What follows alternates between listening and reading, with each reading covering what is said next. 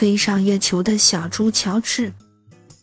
从前有一只小猪，它住在一个美丽的农场里。这只小猪名叫乔治。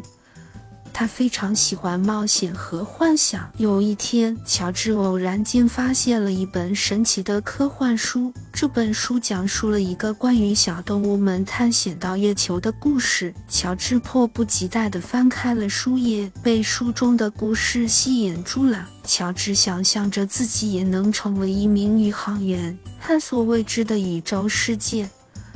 他决定制作一架属于自己的火箭，去探险月球。乔治聪明地利用废旧的桶子、塑料瓶和铁皮，他巧手拼凑出了一架独特的火箭。火箭看起来有点滑稽，但乔治对它充满了自信。意外，当月亮高挂在天空中时，乔治爬进了他的火箭，按下了发射按钮。火箭轰鸣着冲向了星空，带着乔治一起踏上了未知的旅程。火箭穿越星系，飞行了很长时间，终于抵达了月球。乔治兴奋地走出火箭，迎接他的是一个神秘的月球世界。月球上的景象让乔治惊叹不已。他看到了闪烁的星星时，梦幻的彩虹岩和晶莹剔透的月亮水晶。乔治兴奋地四处探索，他觉得自己像进入了一个童话世界。然而，乔治的贪心却开始蠢蠢欲动。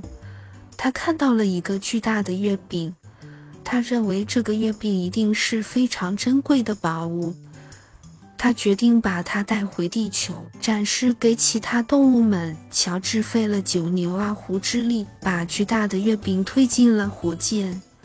他忽略了月饼是月球上独特的物品，不能随意带走。火箭升空，乔治的心里感到一阵得意。然而，当他返回地球时，发现火箭失去了平衡，开始失控。火箭坠落到了农场的一片小河旁，乔治艰难地爬出火箭，看着月饼沉入河底，他感到非常后悔。乔治明白了自己的贪心带来的后果。